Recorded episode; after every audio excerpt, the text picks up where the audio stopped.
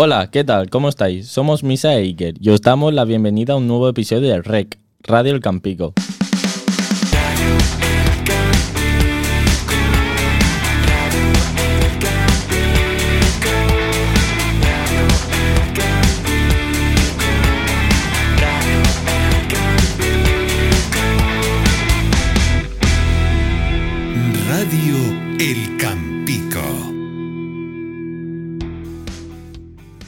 El programa de hoy lo vamos a dedicar al proyecto Erasmus del centro. ¿Y con quién mejor que hablar sobre esto que con los invitados que nos acompañan en el día de hoy?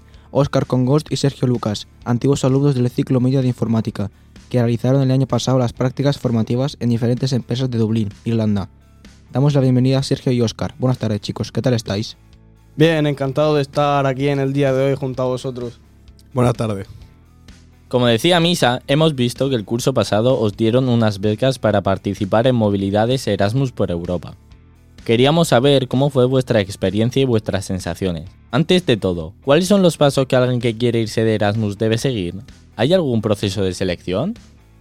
Pues tenemos que estar atentos a la web del Campigo, ya que ahí se suben todos los anuncios sobre el Erasmus y luego realizar una serie de tareas como un currículum, una carta de presentación, etcétera. Sí, después de hacer el currículum, la carta de presentación, tienes que hacer una entrevista con el profesor encargado y ya si te cogen, pues tienes que hacer una entrevista con el personal de la empresa en el que harás las prácticas. ¿Y cómo es eso de iros a otro país, con otro idioma, otras costumbres, otra comida, horarios? ¿Os costó mucho adaptaros? Sí, a ver, las dos primeras semanas son un poco más durillas porque no te, no te puedes mover igual que te mueves en España, tienes que usar transporte público, la comida no es igual que en España, pero al final te desenvuelves y te acabas acostumbrando. Aunque ya lo hemos dicho al principio, ¿cuál fue vuestro destino Erasmus y vuestra empresa? ¿Cómo era vuestro día a día en la ciudad? Nuestro destino fue Dublín, en Irlanda, y nuestra empresa se llamaba Laptop Market y PC House. Yo personalmente estuve en PC House, estaba en un puesto de atención al cliente y también reparando portátiles y reparando ordenadores. También estaba vendiendo pues eh, cables de informática, portátiles, pantallas. Pues un día entre semana nuestro era por la mañana nos levantábamos, eh, desayunábamos y luego cada uno se iba a su parada de autobús para ir directos al trabajo. Después de estar trabajando cogíamos el bus y nos volvíamos a la casa. Y luego ya los fines eran un poco diferentes, ya que no trabajábamos y aprovechamos un poco para hacer turismo por la ciudad. Hablando de vuestras empresas, ¿cuáles eran vuestras tareas allí?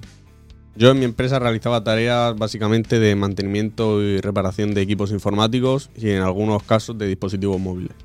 Yo igual, a lo mejor me venían clientes y tenía que arreglarles el ordenador, no funciona la pantalla, no funciona el teclado. A lo mejor quieren comprar un cable, quieren comprar un portátil. ¿Dónde os alojasteis durante los dos meses de vuestras prácticas? ¿En una residencia, un hotel?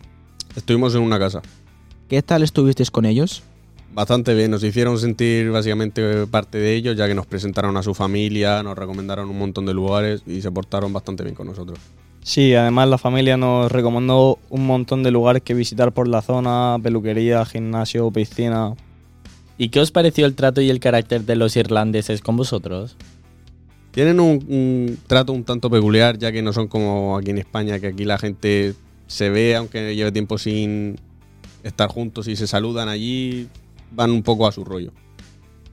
Sí, pero al final son gente con la que te paras a hablar y puedes relacionarte con ellos tranquilamente.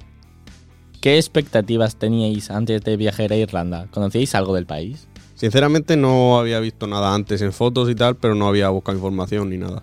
Yo más o menos igual que Oscar, había visto fotos de paisajes y tal, pero nunca me he interesado mucho por Irlanda. En verdad solamente conocíamos la Guinness y San Patricio. Y que tampoco se te olvide la fábrica de whisky. ¿Qué es lo que más os gustó de Dublín o del país? ¿Alguna recomendación para ver o hacer por allí? Nosotros visitaremos Dublín en febrero y aceptamos consejos, ¿eh? Eh, a mí personalmente lo que más me gustó fueron las cosas que habían no en Dublín, en la capital, sino que habían a las afueras de Irlanda, como puede ser Belfast o Galway, ya que eran unos paisajes increíbles. Sí, los fines de semana aprovechamos para hacer excursiones también fuera de Dublín y habían unos paisajes increíbles. A mí sobre todo me encantaron los paisajes que habían.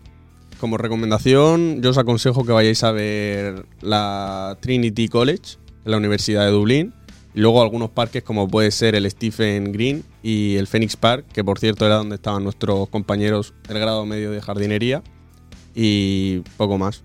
Sí, que no se te pase por alto también la calle de O'Connell Street, que era la calle más principal, y también luego está Grafton Street, que hay un montón de eventos en vivo, gente haciendo magia, gente cantando, tocando instrumentos. ¿Y qué tal con el inglés? ¿Os costó adaptaros?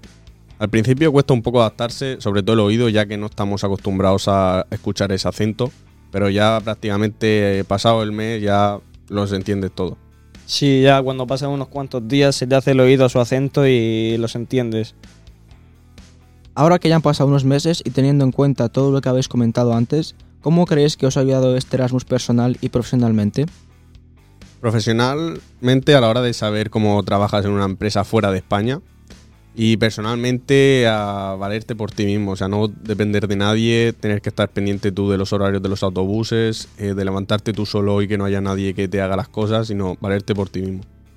Y a mí, pues en el idioma me ha ayudado bastante a entender eh, diferentes acentos de inglés, a mejorar mi acento, a mejorar mi vocabulario, a mejorar mi idioma en general. Así que ya sabéis, chavales, hacerle caso a vuestros profesores y estudiar inglés, que vale la pena. Y luego también a saber que hay trabajo más allá de España y que te puedes ir a vivir a otro sitio y trabajar en otro sitio y está bien. Y por último, para todos los compañeros que estén pensando en participar en movilidades Erasmus como vosotros, ¿qué consejos les daríais? Que no pierdan la oportunidad y que el miedo no les pueda, ya que al principio dices una ciudad nueva, sin saber nada, el idioma y tal, pero que va, luego al final te ayuda exagerado. Sí, yo más de lo mismo, que no pierdan la oportunidad, que es una gran oportunidad, que estén abiertos a conocer gente nueva, abiertos a a aprender, abiertos a aprender el idioma y que no se van a arrepentir. Y con esto llegamos al final del programa sobre experiencias Erasmus en el Campico. Damos las gracias a nuestros invitados, Óscar Congost y Sergio Lucas, por acompañarnos hoy. Muchísimas gracias a vosotros por habernos invitado. Encantado, ha sido un placer estar aquí hoy. Y a todos los que nos escucháis, recordar que podéis seguirnos en redes sociales, arroba Radio El Campico. Nos escuchamos pronto. Radio El Campico.